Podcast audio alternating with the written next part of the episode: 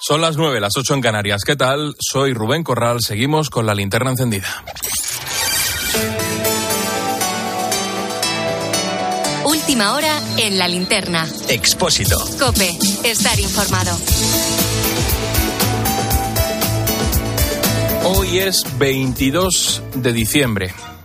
Y como suele ser normal todos los años por estas fechas, si has salido a la calle o has hablado con los compañeros de trabajo, te vas a encontrar a dos tipos de personas. Por un lado, aquellos que han estado comprando décimos, que no les ha tocado nada en la lotería y que se conforman con tener buena salud. Y luego hay otro tipo de personas, el de decenas que abren el champán o el cava mientras se acercan a las administraciones de lotería para celebrar que les ha tocado algo.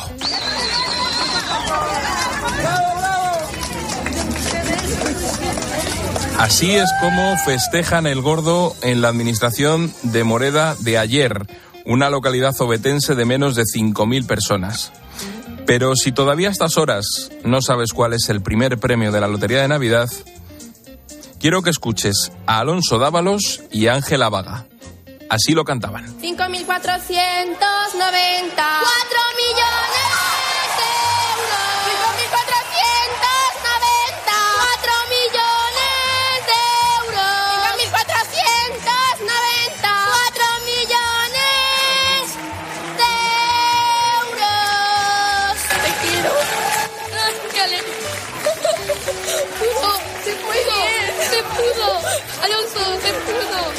Se pudo, es lo que le decía eh, emocionado Ángel Alonso justo después de haber cantado el gordo.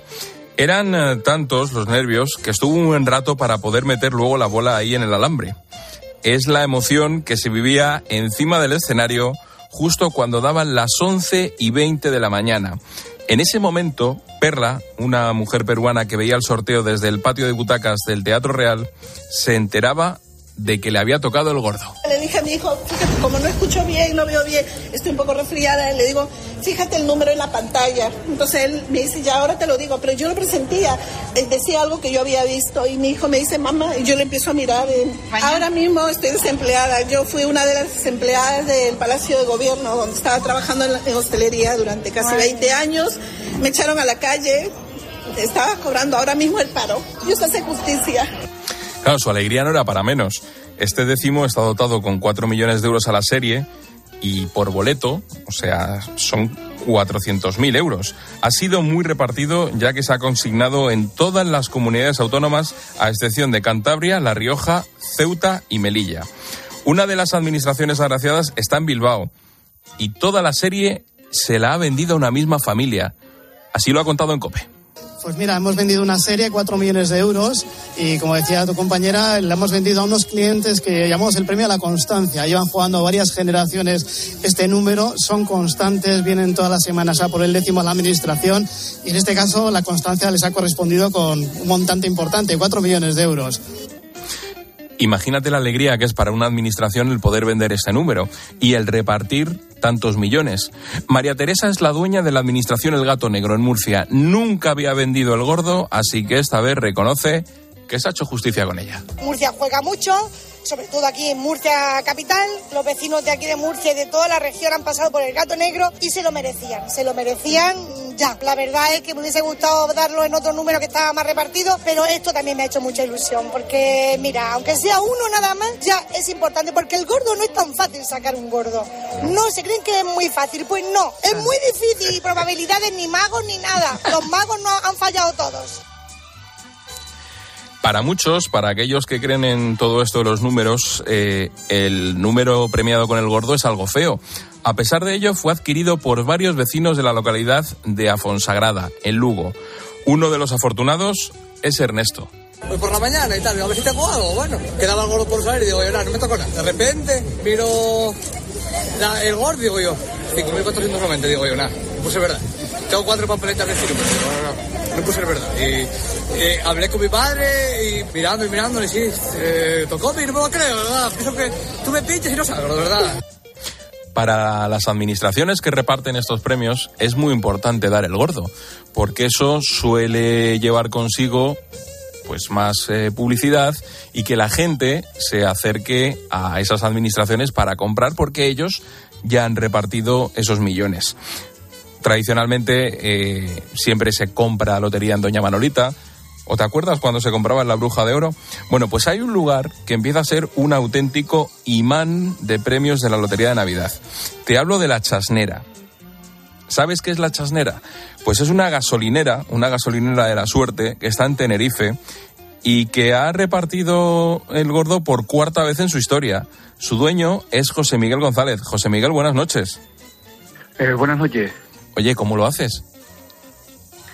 Eh, bueno, la verdad que no lo sé, pero la verdad que hemos tenido la suerte, la suerte de, repartir bastante, bastante millones de euros, porque venimos desde 2013 repartiendo premios. Desde que sacamos en 2013 200 millones de euros, una serie completa del segundo premio. Eh, ¿Cuánto ha repartido el gordo en esta ocasión? En esta ocasión hemos repartido ocho números que son 3.200.000 euros.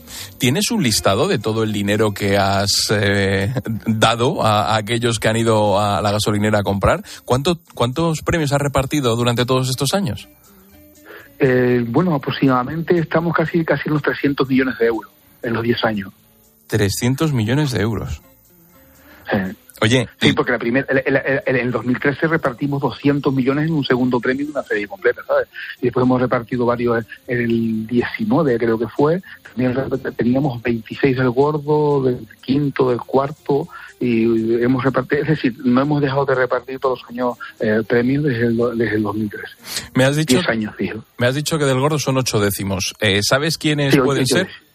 Eh, ¿Son clientes no, habituales, verdad, gente de paso? La verdad es que no, nadie, nadie, nadie es decir, que nadie ha dicho nada, eh, porque claro, también es una, es, vamos, somos una gasolina, un grupo de gasolineras, eh, estamos en la autopista del sur, eh, y entonces, claro, pasa también mucho mucho turismo, no sabemos dónde puede estar el, el, el, número, porque los números, porque eh, cualquiera puede comprarlo, porque la verdad es que pasa muchísima gente de fuera con el, con el tema del verano, en el verano eh, pasa mucho de gente de península que viene de vacaciones a Canarias.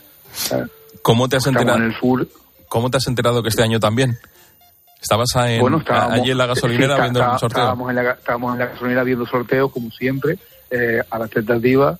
Eh, se ha convertido en, en, en, un punto que están todos los medios de comunicación en ese momento, porque estaban varios medios de comunicación, televisión, y se ponen siempre, la, la zona de espera es la estación Chasnera, y, y, y, y viene el sorteo ahí. ¿Qué supone para un establecimiento como el vuestro el hecho de dar un premio? ¿Qué trae más publicidad? ¿Trae más afluencia? ¿Qué es lo que supone para ti haber dado hoy estos ocho décimos del gordo? Hombre, supone que sí que, es seguir con la raya de dar premio. Y al fin y al cabo, si eh, yo pienso que, que, es una cosa, eh, es la alegría de dar los premios. Eh, es una sensación de, no sé, de mucha alegría, muy contento dar premio y al mismo tiempo pues eh, se convierte que también la gente va acude más a comprarlo, a comprar la, la, la lotería. ¿sabes? Y, y, sinceramente, sinceramente es una gran alegría y, más llevando 10 años seguidos dando premios, que, que, es muy importante. Aparte de eso también hemos dado primitiva, eh, con bastantes premios, bastante, eh, con bastante dinero, ¿sabes? Oye, ¿cómo compras los números? ¿Los elegís? Porque, claro, hay alguien que tiene muy buen instinto, ¿eh? ¿Cómo, cómo haces eso? ¿Cómo se compran? Bueno, nosotros realmente no nos no, no de lotería, es un receptor de lotería. Uh -huh. El, nosotros vendemos por, vendemos por máquina. Tenemos los números, la gente los pide, pues por ejemplo pide sus fechas de nacimiento, cosas, y si lo hay en la máquina, pues lo sacamos.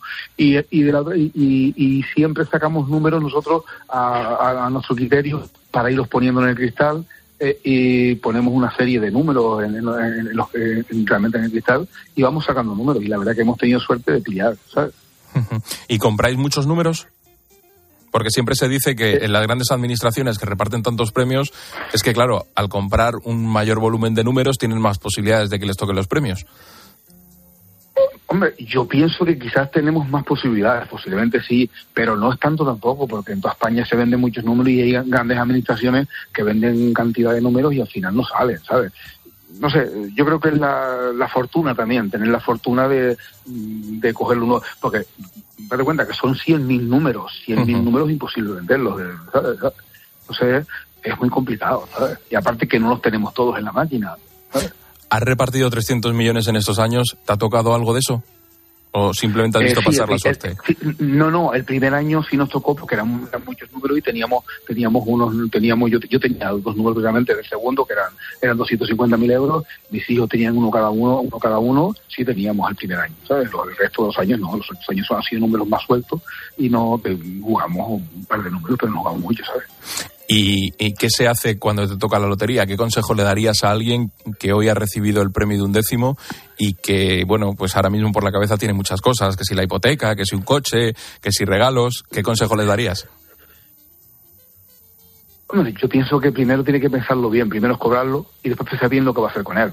Porque es muy importante eh, lo, que tiene que hacer con él, eh, porque a, veces se invierte el dinero en cosas que no que no se debe invertir, porque yo, te lo digo por el 2013, que hubo, hubo mucha gente, pues nosotros nosotros somos una red de gasolineras, eh, ocho gasolineras, y tenemos aproximadamente 250 empleados. De los empleados prácticamente todos tenían, todos tenían lotería, todos lo tenían, y hay muchos que la aprovecharon muy bien y muchos que no la aprovecharon. Hay, hay- la mayoría los aprovecharon de maravilla, pero o, o- o a gente que no supo aprovecharlo y, y se va enseguida, porque el dinero se va rápido. Y, y ya que te tengo, ¿cómo se cobran esos premios? ¿Vas con el décimo y dónde lo llevas? Eh, ¿Acuden Al allí banco. al banco directamente? ¿El banco te lo paga? Sí, sí, sí, sí, sí, el- el- realmente eso, se, eso, eso hay que ingresarlo en un banco. Cuando son, no son esa cantidad grande, hay que ingresarlo en un banco. Lo llevas al banco y lo, lo ingresas y te lo pagan.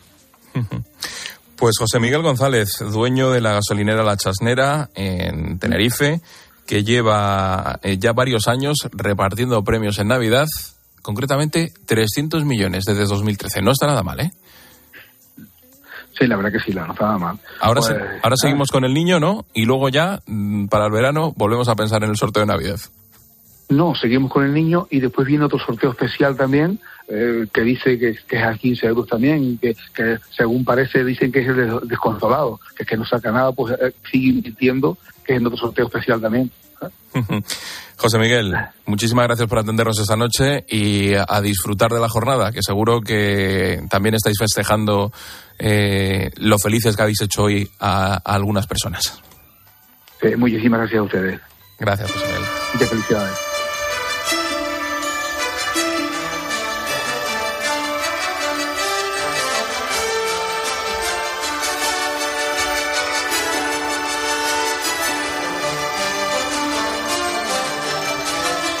Dejamos a un lado al gordo y nos centramos en el segundo premio que ha caído en el 4.074. Número bajito también. 1.250.000 euros a la serie. Te lo traduzco. 125.000 euros por cada décimo. Se ha vendido en administraciones de Girona, en Olot y en Puigcerdá. En este último pueblo está la administración de Luis. Estoy en casa porque, porque pienso que si estoy en la administración igual no les doy mucha suerte. Ojalá esté muy repartido, es lo que quiero ir a ver ahora. Si se vendieron por ventanilla o, o se vendieron a algún cliente. Creo que por ventanilla, porque un número tan bajo normalmente los clientes habituales no quieren números más bonitos. También se ha vendido en un pequeño bar de Mungía, en Vizcaya, y en Bilbao, donde este número estuvo colgado sin venderse hasta ayer miércoles en la administración de Maribel. Y es un número complicado, ¿eh? que la gente no lo quería, pero bueno, hasta el último momento lo hemos vendido, en- ha estado colgado en la ventanilla y, y bueno, pues eh, ayer la gente entraba un poquito más por ese número. Qué casualidad. Sí, sí, sí, yo creo que fue la alegría de, de- de Santo Tomás, que venían a última hora y bueno, estuvo colgado hasta el final. Ujú. El tercer premio para el 45.250, dotado con 500.000 euros por serie, 50.000 euros por cada décimo. Yo te estoy dando todos los números, pero en cope.es tienes el comprobador, lo puedes comprobar en cualquier momento y lo puedes ver. Las 180 series de este 45.250 han sido consignadas íntegramente en Madrid, en la empresa tecnológica Traxatec. La fiesta que tenían porque es que a la copa de Navidad, a la comida de empresa, se ha sumado la celebración del premio. Algunos de sus trabajadores pues llevaban menos de dos meses en plantilla. Súper contenta. Llevamos aquí nada más que un mes y medio, dos meses en la empresa, empezando un proyecto nuevo.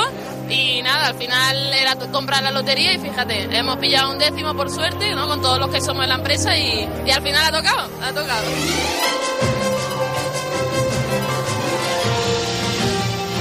Los dos cuartos premios están dotados con 20.000 euros por cada décimo.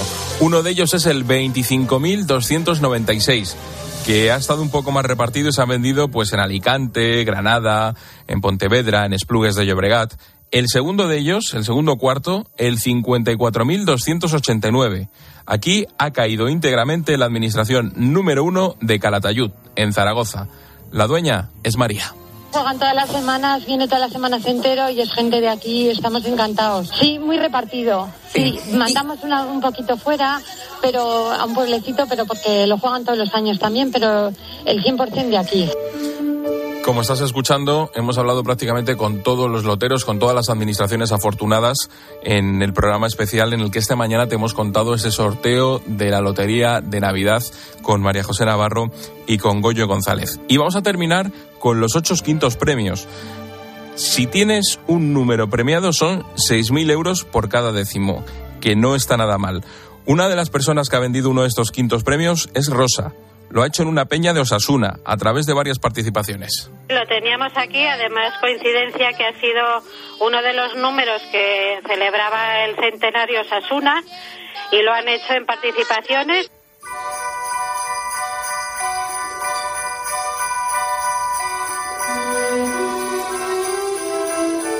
Como te digo, si te ha tocado algo, pues lo puedes ver simplemente en cope.es.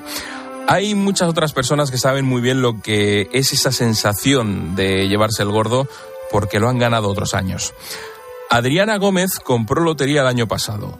Todos los veranos se desplazaba a un pequeño pueblo de Alicante para pasar las vacaciones con su familia. Y como es tradición, compró un décimo para compartir con ellos.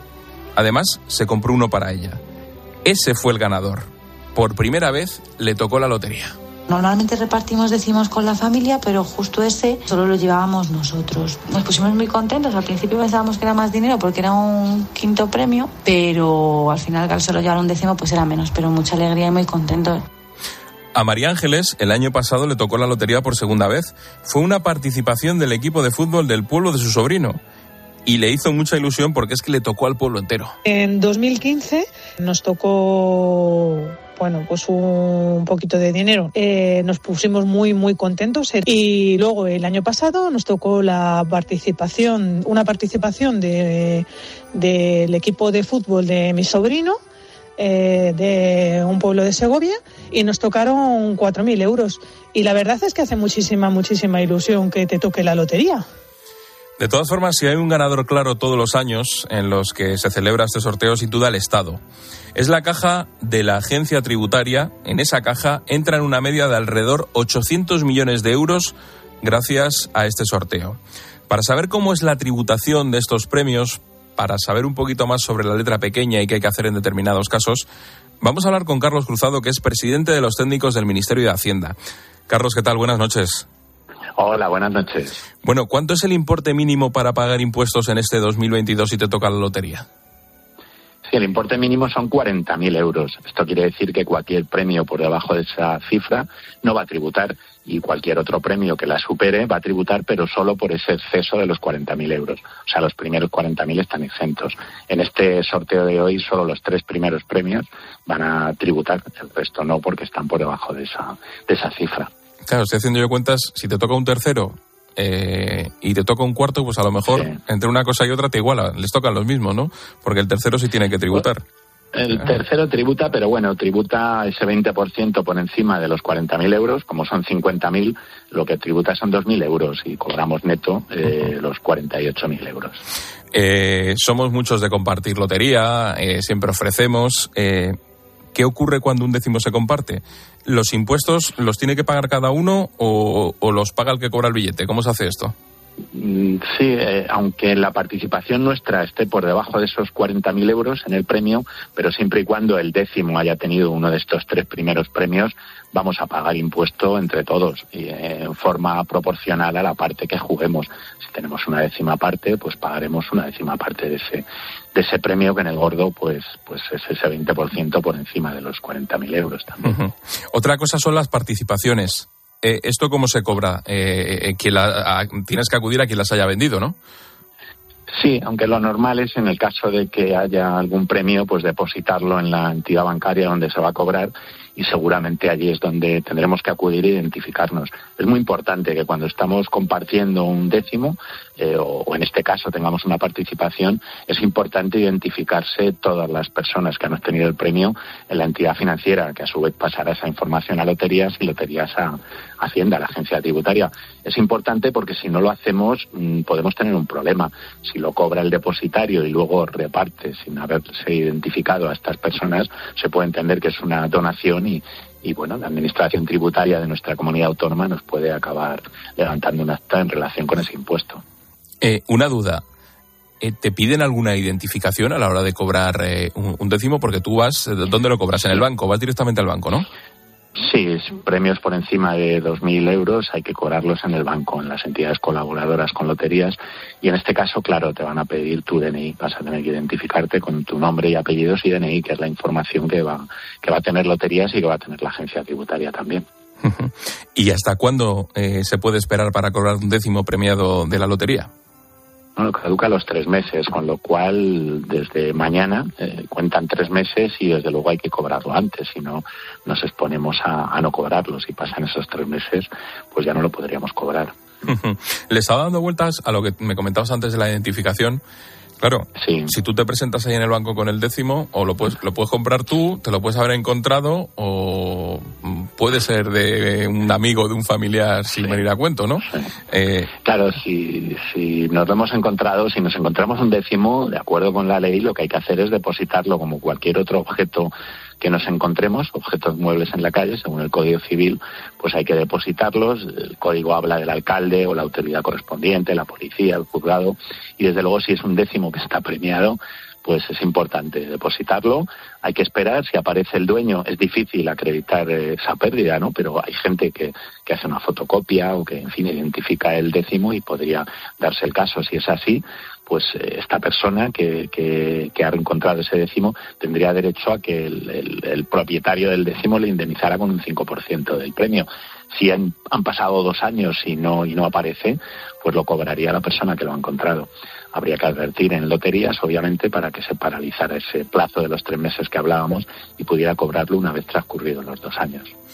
Confirmamos que quien gana siempre es la agencia tributaria, ¿no? Es el principal ganador del pues, sorteo sin duda este año en el sorteo, eh, al margen del impuesto que puede cobrar a la sociedad de loterías y apuestas del Estado y, al beneficio que tiene la sociedad, que es una sociedad estatal y que finalmente acaba en el Tesoro, lo cierto es que el impuesto, solo este impuesto, este gravamen del 20%, pues si todos los premios se han vendido este año, serán cerca de 164 millones los que en ese concepto se ingresará en la agencia tributaria.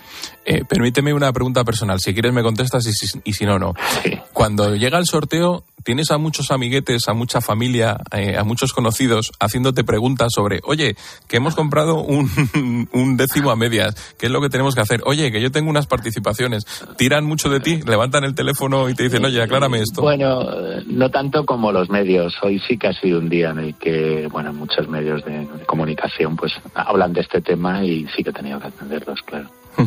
Y cuando me decías antes que podías tener serios problemas en el caso de no comunicar determinadas cosas, eh, sí. exactamente qué es lo que te puede ocurrir? ¿Alguna inspección que te exijan luego? Bueno, yo hablaba del caso en el que compartiendo un décimo no se hubieran identificado todos los partícipes. En ese caso, pues se te podría, bueno, se te podría, se podría entender que es una donación, el reparto que hace el depositario del décimo a los demás y exigir el impuesto. Hay otra cuestión que antes me preguntabas en relación con esa pérdida o con esa venta. Eh, hay que recordar que el blanqueo de capitales a través de compra de décimos premiados es una práctica, bueno, que hace años se, se, se viene haciendo, ¿no?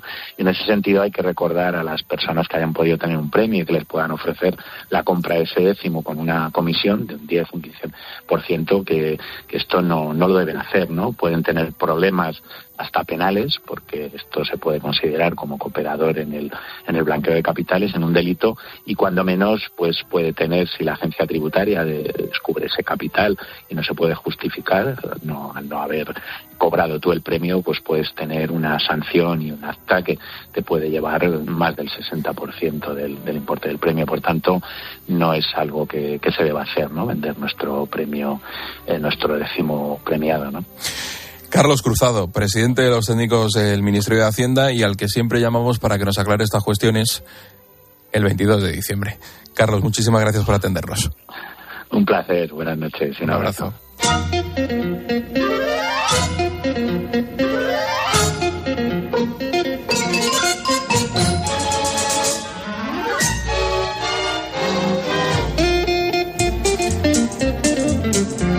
Pues hoy hemos hablado del sorteo extraordinario de la Lotería de Navidad, el pistoletazo, el arranque a estas fiestas navideñas para muchos y un sonido que la verdad es que está marcado en nuestra infancia. Si eres uno de los afortunados, supongo que ahora no me estarás escuchando, porque lo que estarás haciendo es celebrarlo con tus amigos y con tus familiares. Estarás por ahí tomándote algo y estarás haciendo planes para ver qué vas a hacer con el dinero que te ha tocado. Si no, si no te ha tocado nada, si no ha habido suerte, bueno, pues toca pedir salud, buscar el número de la Lotería del Niño y seguir soñando, seguir soñando con que algún día te toque el gordo de la Lotería de Navidad.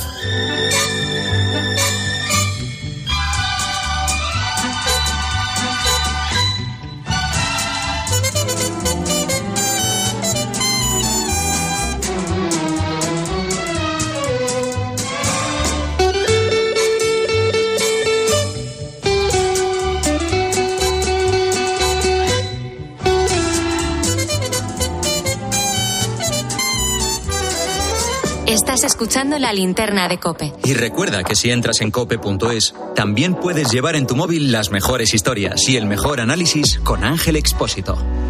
Por aquí. Paco Martínez Soria está de enhorabuena. ¿El abuelo tiene un plan? Porque en dos domingos de Navidad. ¡Caramba! Ponemos dos películas suyas. ¡Escándalo! Esta vez venderán. Este domingo se armó el Belén. ¡Hijos míos, calma! Y el abuelo tiene un plan. Un plan. Os digo que tiene un plan. Especial Navidad. Viva el cine español. El domingo por la tarde. En 13.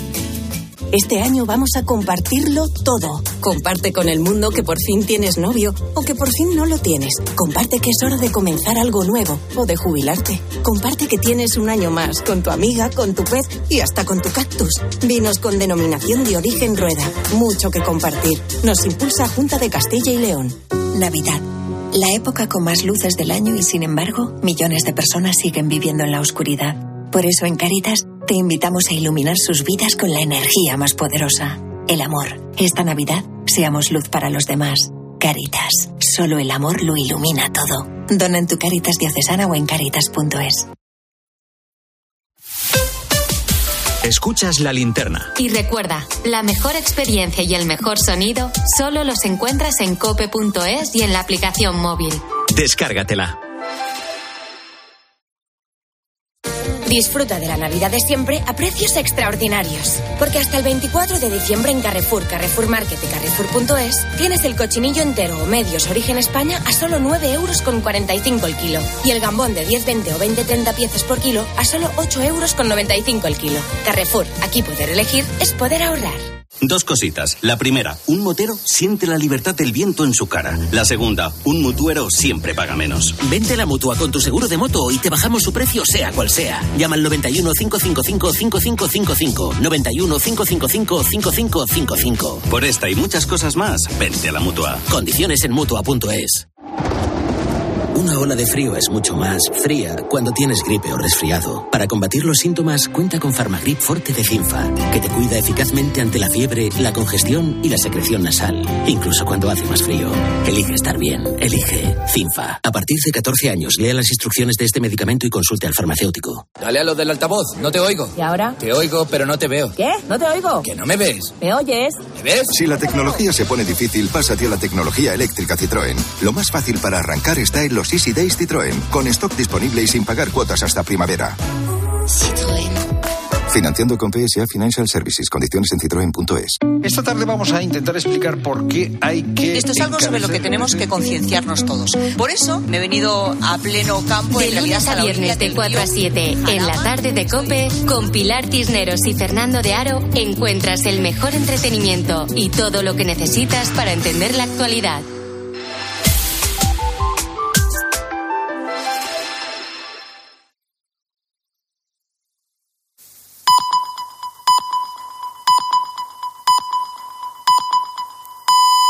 Nueve y media, ocho y media en Canarias. Expósito. La linterna. Cope. Estar informado.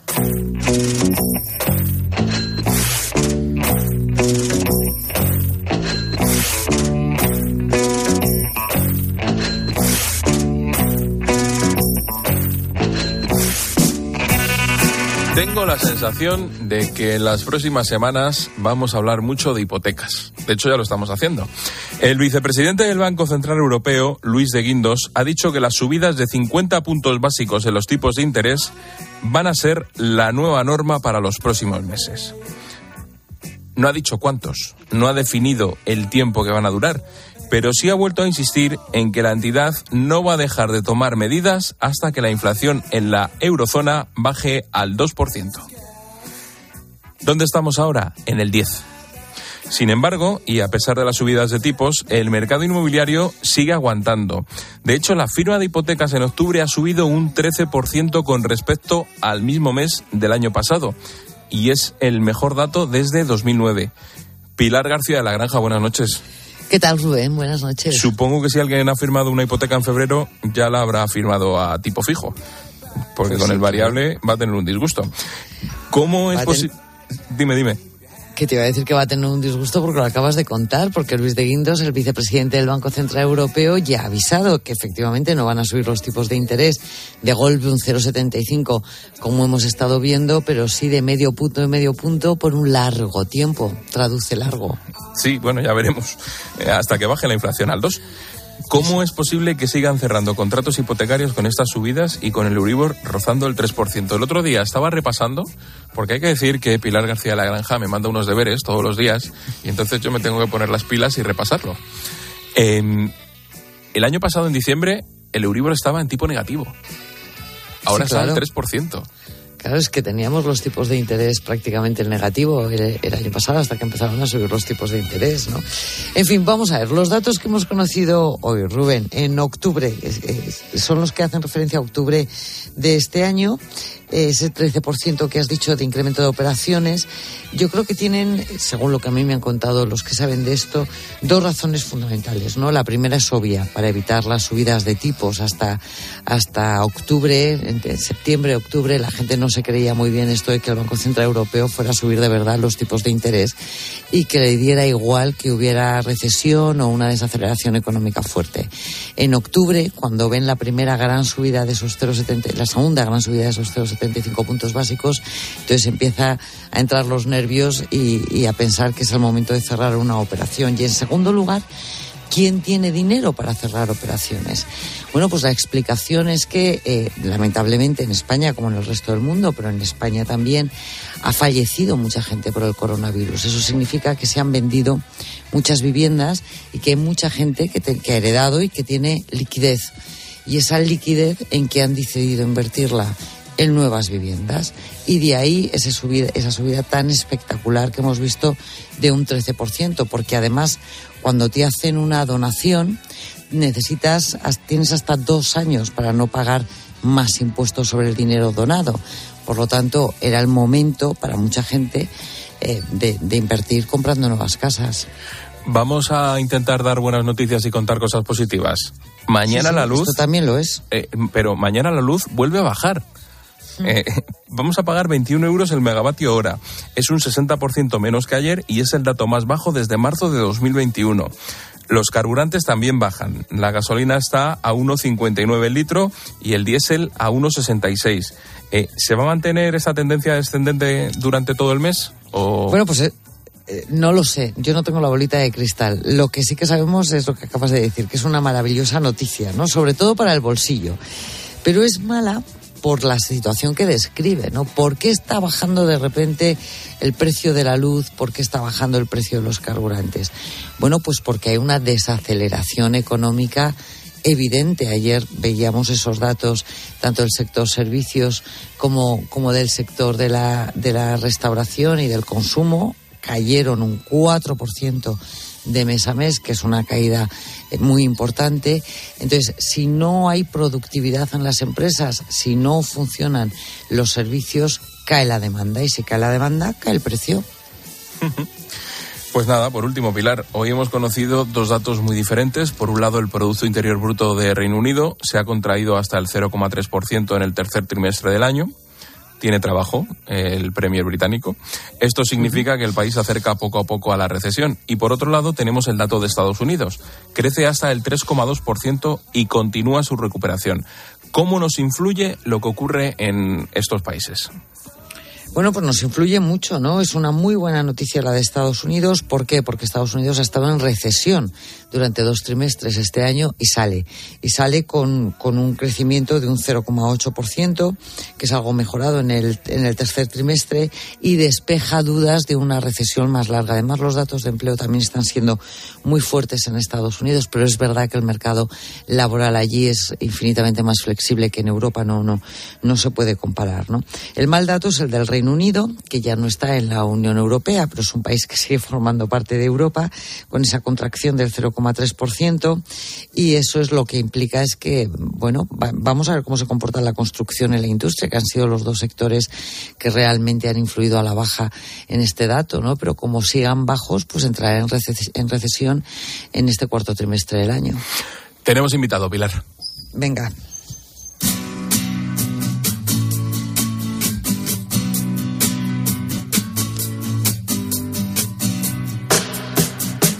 Tú sigues llevando efectivo. Sí, ya te he dicho antes. Sigues llevando cash. Sí. Y además creo que hay que llevar efectivo. que está muy bien tener dinero en efectivo. Yo ya mm, he dejado de hacerlo y yo creo que fue desde la pandemia. Pero mm, lo que te quiero cuando decían que nos contaminábamos, ¿no? Con los billetes. No, yo creo que es que era por no ir al cajero o por no ir al banco. Era por hacer cosas eh, rápidas. El dinero en efectivo pierde cada vez más peso en favor del famoso Bizum o de las transferencias bancarias. Y todo apunta a que esta tendencia va a reforzarse a lo largo de los años. La causa principal es que estamos perdiendo el hábito de ir a comprar físicamente a los comercios y preferimos hacerlo a través de Internet. Estas son las conclusiones del último informe del Banco de España sobre el uso del dinero en efectivo.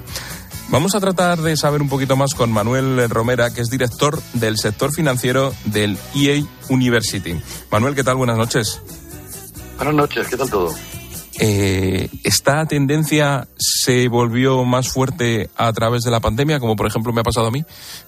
Eh, ¿Hemos dejado de llevar ese efectivo encima en los dos últimos años? No, ni tanto ni tan calvo. O sea, una cosa es que hemos, hemos reducido el uso del efectivo, pero sigue siendo mayoritario en el número de operaciones. Es decir, solamente hemos bajado, que es mucho baja, que es mucho bajar, pero sigue siendo mayoritario, del 91 al 71% de los pagos en efectivo por número de operaciones. Con lo cual no ha bajado tanto. En valoraciones un poco más, ¿no? Por en valoración estamos en el 74% antes de la pandemia y ahora pagamos el 55% en efectivo. Pero evidentemente, pues todavía pagamos mucho más en efectivo que en otras, que, de otras maneras, ¿no? El pago con tarjeta se ha quedado para el 37%, ¿no? De las operaciones en, comercios físicos, por ejemplo, ¿no? Entonces al final, pues seguimos utilizando más el efectivo de lo que, de lo que aparentemente podríamos pensar, ¿no? Que sigue siendo mayoritario y, por ejemplo, eh, el- hemos pasado las compras eh, en sí del 87 al 80% en en establecimientos físicos, mientras que la parte, por ejemplo, pues de hostelería sigue ostentando un 69% en pago en efectivo, ¿no? Con lo cual, pues bueno, repito, son, es más, es- sigue siendo mayoritaria la, la parte en efectivo, pero, pero indudablemente está bajando. Sin embargo, entre los mayores, eh, el efectivo sigue siendo la, la primera opción. Supongo que será por la sensación de seguridad, ¿no? De tener el dinero, eh, que es lo que se ha hecho siempre. Yo lo llevo en el bolsillo, tengo que comprar algo, lo saco, lo pago y ya está. Sí, de hecho los mayores, pero vamos, ya digo que, que- no hay tanta diferencia por edades como también podríamos pensar.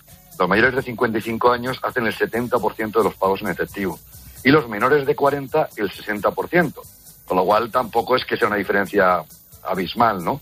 Y luego a nivel, el nivel, por ejemplo, educativo, que mucha gente piensa que influye en, en el tema, pues no influye. Parece ser que, según el informe del Banco de España, no influye de manera, de manera importante, ¿no? Con lo cual, lo que sí que es verdad es que España, por ejemplo, sí que tiene una, un, lugar destacado en todo lo que son las domiciliaciones bancarias, ¿no? En los pagos repetitivos, el 78%, el 78 de ellos están domiciliados, cosa que en otros países sería absolutamente impensable. ¿Qué tal, Manuel? Buenas noches. Yo que he vivido, ahora que hablas de domiciliar recibos, que tantos años en Estados Unidos, allí pagas con cheque. La luz, el teléfono, porque claro, tienen fondos normalmente, ¿no? No, no se devuelven, pero la gente sigue pagando con, con cheques. Pero por, por volver a lo del dinero, ¿es mejor, porque controlas más lo que gastas, pagar en efectivo o pagar con la tarjeta? Eso es una buena pregunta, Pilar. No lo sé, al final es complicadísimo establecerlo, ¿no? Porque al final hay mucha gente que el hecho de tocar el papel físico le da una sensación de que lo está gastando, mientras que la tarjeta mm, le da una sensación mucho más de, de, de más alocada. De que no gasta. En, en, en, exacto, de que no gasta, ¿no? Entonces, bueno, pues hay, teorías para todos los gustos. Seguramente lo que sí que es indudable es que para la economía sumergida es mucho mejor el uso de la tarjeta, ¿no? Porque se queda reflejada que no el uso de metálico, que al fin y al cabo no deja de, dar ese, esa parte próspera, ¿no? En el, en el peor de los sentidos, ¿no? A, al, dinero negro que en España, pues según diversos estudios, pues está en alrededor del 25% del Producto Bruto, es decir, que es bastante elevado. Pero al final, bueno, lo que, lo que es importante es que cada uno se haga su planificación financiera, ¿no? Yo creo que es, que es igualmente posible utilizar tarjeta que utilizar efectivo, pero que a poder ser hayamos pagado los impuestos que corresponden, ¿no? ¿No te parece? Por supuesto. Ahora, además, tenemos otras opciones, como por ejemplo el Bizum. Eso es una cosa muy cómoda, ¿no? Eh, tú llegas, haces eh, la operación y, claro, eso también es uno de los elementos y una de las causas en mi opinión, de que cada vez tengamos menos efectivo. Es que son aplicaciones que te facilitan mucho. Eh, tú sí, imagínate. Pero fíjate, Rubén, sí, pero tú ¿dónde imagínate queda una la cena, privacidad? Claro, pero tú imagínate una cena de empresa, una cena de Navidad a escote. eh, mmm, antes tenías que poner ahí un fondo. Eh, busca un cajero. Eh, a ver cuánto tienes que sacar, a ver si no tienes. Uno no tiene cambio, el otro no tiene tal. Así pues entre dos o tres se hacen cargo de ello y a través de Bizum pum, es mucho más sencillo. Claro, la contrapartida es la privacidad, ¿no? Sí, la verdad es que eh, Bizum es, un, es una herramienta impresionante que además lo más impresionante yo creo de todo es que los bancos por fin se hayan puesto de acuerdo en algo entre ellos, ¿no? Y han conseguido llevar a cabo una herramienta y ponerse de acuerdo en algo que es pragmáticamente, un, yo creo que es súper, súper motivador. Lo que pasa es que, fíjate, el Bizum, una de las cosas que provoca es también de nuevo es una sensación de poder hacer una transacción poco menos que en dinero metálico, pero sí que queda reflejado en tu cuenta a través de, del que lo estás recibiendo, porque simplemente es, un medio de pago. Sin embargo, la gente le da la sensación de que el Bitcoin sigue estando en una cierta opacidad fiscal, lo cual no deja de ser interesante desde el punto de vista psicológico, ¿no? Porque lo único que pasa es que es tu móvil, pero tu móvil refleja el nombre de una persona si hay una inspección de Hacienda, ¿no?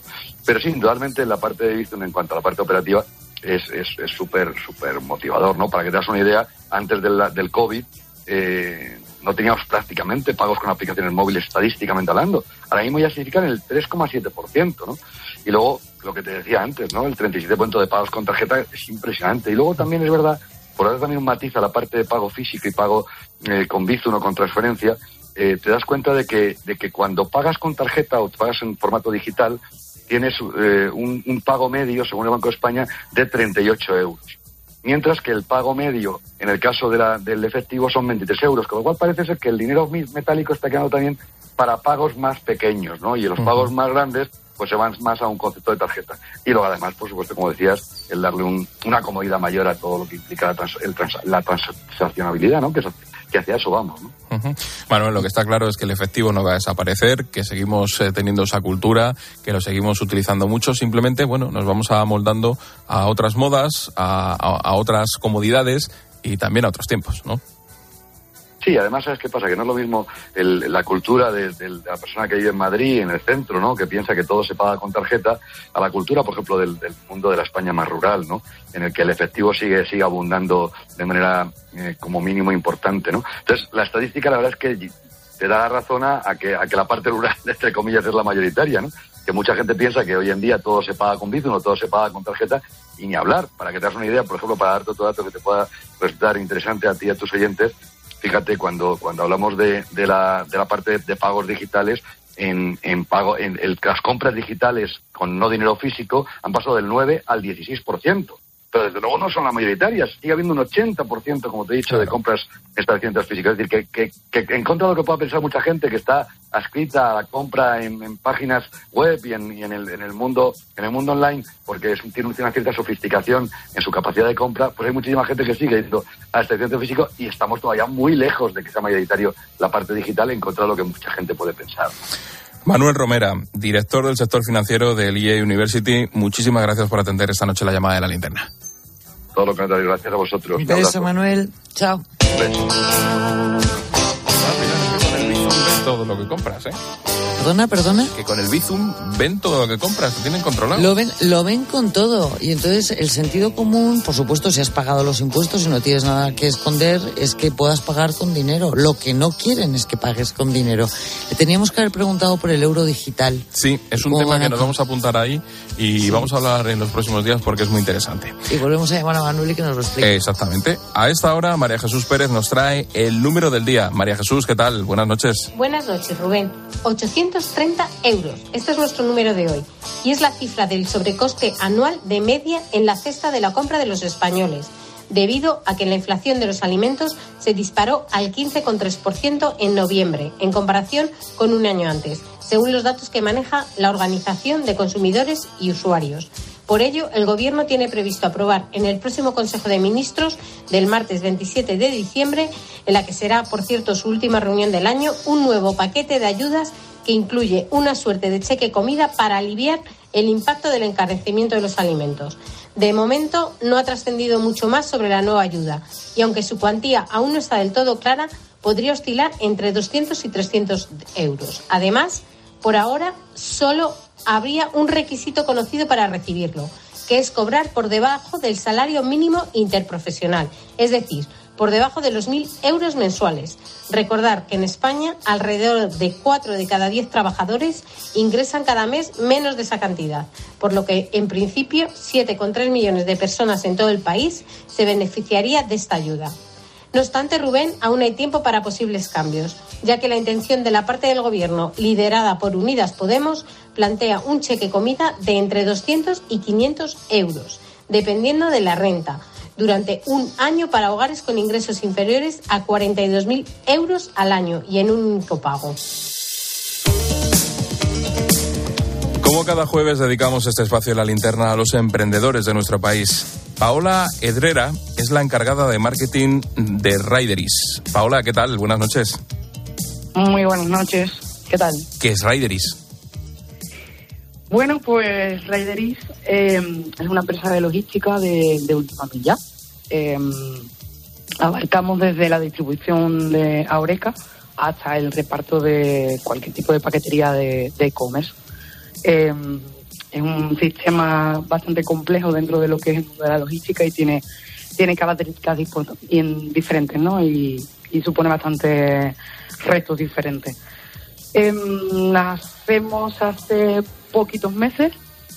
Eh, Rocío Gancedo como CEO y, como has dicho, yo llevo la parte de marketing y, ventas y bueno, hayamos eh, colaborado juntas anteriormente en, el grupo al que pertenecíamos, que es el grupo MOX, y nosotros nacemos como filial. Y un día hablando, pues decidimos liarnos la manta a la cabeza y, y sacar adelante un proyecto con ideas que teníamos desde hacía ya tiempo que pensábamos que, que podrían encajar un poquito en, en el mercado actual. ¿Y funcionáis en toda España? Eh, sí, actualmente eh, las ciudades en las que tenemos mayor presencia, bueno, nos hemos, nos hemos centralizado en la, con las que tienen mayor población. Eh, Madrid, Valencia, Sevilla y Barcelona pero bueno, tenemos un proyecto bastante ambicioso y, y queremos llegar a las 10.000 suscripciones para el próximo año, por lo tanto expandiremos el, el modelo al resto de, España y si todo va bien, 2024 eh, saltamos el charco y vamos a en busca de, de hacerlo extensible al, al resto del mundo. Paola, nos has dicho que sois una empresa de distribución de última milla. Para los que nos estén escuchando, ¿eso qué es? Sí, bueno, eh, las entregas de última milla, digamos que es la última parte de que sufre cualquier tipo de, mercancía, ¿no? La parte final, desde que llega la, a la ciudad de destino final, eh, pongo un ejemplo, eh, una empresa de Zaragoza con, eh, con base en Zaragoza, eh, llegan los paquetes a su nave, se produce una arrastre en las ciudades en las que va dirigida al cliente final y ese último trayecto, desde ya sean microhubs urbanos, eh, cualquier tipo de, de almacén, eh, hasta la casa del cliente, pues eso sería lo que es el, el tema de la última milla. Eh, sí que es cierto que en- anteriormente hemos estado muy especializados para el tema de- del delivery de, de la comida, ¿no? y, y bueno, pues a raíz de la pandemia ganamos un poquito más de experiencia con el tema de lo que es paquetería pura. ya sabéis que lo pedíamos todo a casa, así que bueno, pues fue un, un momento de para nosotros de ensayo y error y, y de ahí pues bueno, nos llegó lo que fue la experiencia que tenemos ahora. Paola Edrera, encargada del marketing de Rideris. Muchísimas gracias por estar esta noche con nosotros. Muchísimas gracias a vosotros. Y Javier del Valle es el country manager de Bedray. Javier, ¿qué tal? Buenas noches. Hola, buenas noches, ¿qué tal estáis? ¿Qué es Bedray? Pues nada, mira, Vedrai es una empresa que ayuda a las pymes a tomar mejores decisiones a través de la inteligencia artificial. Pero me imagino que se deja igual, ¿no? Más o menos. Pues sí. A ver, A al ver, final, ¿cómo la inteligencia más- artificial puede ayudar a una pyme? Claro, claro, ahí está el tema, ¿no? Ahí, ahí las damos. El 7% de las pymes en España usan algún tipo de inteligencia artificial, pero lo que hemos visto es que no están muy, muy al día, ¿no? Entonces, eh, ¿cómo les puede ayudar? Pues básicamente reduciendo la incertidumbre que tiene un empresario al tomar decisiones. Por poner un ejemplo, nosotros trabajamos con diferentes asistentes virtuales, les llamamos. Eh, tenemos uno de compras, ¿no? De compra de materia prima. Este asistente virtual lo que hace es predecir el precio de la materia prima a futuro. Y con esto tú, sabiendo ese precio que va a subir o que va a bajar, pues tú te puedes ahorrar en torno a un 5% en en la compra de materia prima, ¿no? Ya seas una acería o una fábrica de café o lo que sea. ¿Y qué tipo Entonces, de Al final es... eh, ¿qué, qué tipo de herramientas utilizáis para hacer esto? Bueno, pues algoritmos de inteligencia artificial. Eh, tampoco voy aquí a entrar en, en temas muy técnicos, pero, pero de, de todo. O sea, usamos de todo, desde regresiones hasta deep learning, un poco depend- dependiendo del problema, claro, que hay que, que resolver para el empresario, ¿no? ¿Y cómo son las empresas tipo con las que trabajáis? Porque decías una acería, hombre, me parece que una acería igual es un poco grande, ¿no? No es una pyme. Es que las pymes en España tienen una definición un poco rara, ¿vale? Eh, porque, claro, una peluquería es una pyme, pero luego tienes una acería que factura 100 millones de euros que también es una pyme. Porque creo que la definición es básicamente cualquier empresa que, va- que facture hasta 250 millones de, de euros, ¿no? Bueno, Nosotros estamos más más enfocados... con empleados, ¿no? ¿Eh? Que las pymes más empleados, ¿no? Hasta 50 empleados. Sí, con más empleados. Nuestra, nuestro cliente ideal, digamos, pues tiene entre 10 y 50 empleados y factura entre 10 y 200 millones de euros al año. ¿Nos vamos a tener que acostumbrar a la inteligencia artificial? ¿Por ahí pasa el futuro de las empresas? Nos vamos a tener que acostumbrar porque si no vamos a dejar de ser competitivos. Así que más nos vale acostumbrarnos lo antes posible todos, tanto las empresas como los, los- las personas, ¿no? Al final todos eh, tenemos estas herramientas a nuestra disposición. Cuanto mejor es la herramienta, mejor es el output que, que tú generas. Yo te reconozco que esto del algoritmo me da un poco de miedo porque me recuerda a lo de Google. Es decir, tú estás haciendo unas consultas y luego te va sugiriendo cosas. No, déjame decidir, ya buscaré yo. Entonces, eh, Sí, sí, eh, ¿cómo, cómo se trabaja con esos algoritmos? ¿Qué es lo que hacéis? ¿Cómo los colocáis? ¿Qué, qué buscáis? ¿Posicionáis a la empresa? Eh, ¿Cómo, cómo lo hacéis? Bueno, esto a lo que tú has hecho referencia son algoritmos de marketing, ¿no? Es decir, ellos van viendo un poco las, las visitas que vas haciendo a diferentes webs y en base a eso, o las búsquedas, te van recomendando ciertos productos. Eh, pero claro, eso, eso no, no tiene nada que ver con lo que, con lo que hace Vedra. Nosotros estamos muy enfocados a, negocio, ¿no? A, a, a B2B. Entonces, al final, eh, son algoritmos muy diferentes. Sí que, sí que, a ver, yo entiendo la preocupación, ¿no? Porque al final estas, estas herramientas son muy potentes y, y tenemos que tener todos una responsabilidad al usarlas, ¿no? Eh, sobre todo en el tema de, pues de publicidad y esto que al final es, es un tema que nos afecta a todos a nivel personal. Pero lo dicho, eh, al final es una, es una empresa que sirve a, a, a negocios, ¿no? ¿no? No estamos metidos en el tema de, de venta de datos ni nada de eso. Pues Javier del Valle, manager de Bedrai, gracias por atendernos y sobre todo gracias por explicarnos lo más sencillo posible todo lo que hacéis, porque es muy complicado, ¿eh? O sea, tiene mucho mérito. Gracias, Javier. Gracias. Chao, chao. Chao, buenas noches. Uf, qué cosas, ¿eh? Hay gente ahí dándole a la cabeza y buscándose la vida. Hay gente para todo, sí, ¿no? Sí, sí, sí, sí. Oye, Oye, eh, pero es muy interesante porque ha dicho que solo el 7, fíjate, estamos en la era de la digitalización, ¿no? No, no sé cuántos miles de millones de euros iban a venir de los fondos eh, Next Generation para digitalizar España y está diciendo que solo un 7% de las pymes tienen alguna herramienta digital. Es que es tremendo. Sí, sí, no, desde luego es muy interesante lo que aprendemos aquí en la linterna. ¿Te ha tocado la lotería? Que ya te he dicho que no, Nada. que ni un euro, ni un mísero euro. Vale, y ahora te voy a hacer la segunda Me pregunta. debes de querer muchísimo. Mucho, mucho, mucho, mucho, mucho. Te voy a hacer la segunda pregunta que me tiene muy preocupado. A ver. ¿Has ido ya a pagar los recados para la cena de Nochebuena y Navidad? Que ayer te dejé ahí, que si sí, que si no. Sí, tampoco preguntes. Vale, bueno, pues nada, oye, pues si no puedo preguntar. Porque yo he pagado en metálico y entonces lo veo. Ah, claro. No es lo que dice Manuel, que cuando pagas con tarjeta parece como que es menos. No, yo lo he visto. Y claro, este año ha subido mucho la cena de, de Nochebuena y de Navidad, ¿eh? Pero mucho. Pues Pilar García La Granja, feliz Navidad y un beso muy fuerte. Feliz Navidad, chiquitina. Hasta mañana.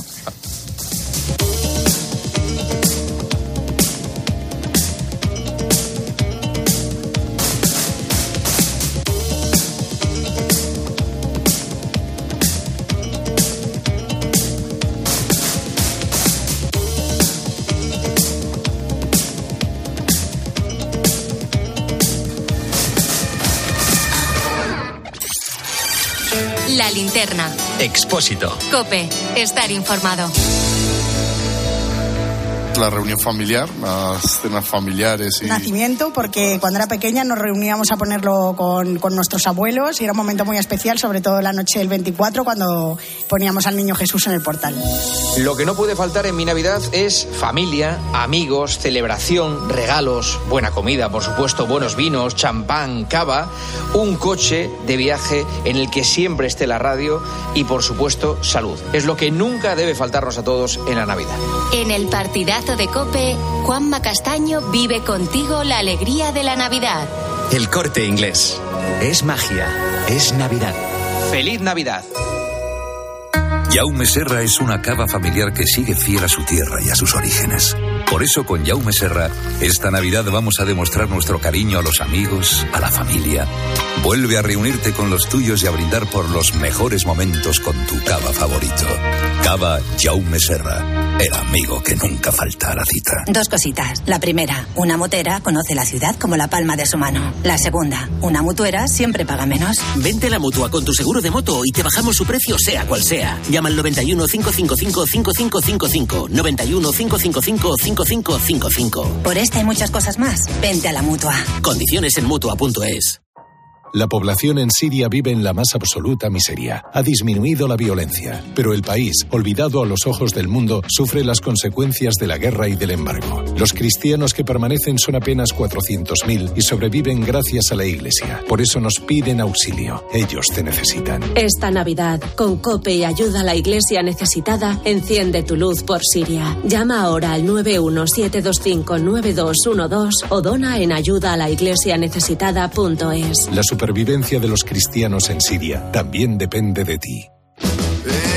Esta Navidad voy a tope de flow que tengo un extra de ilusión. Hasta en el pavo pongo espumillón con un extra de ilusión.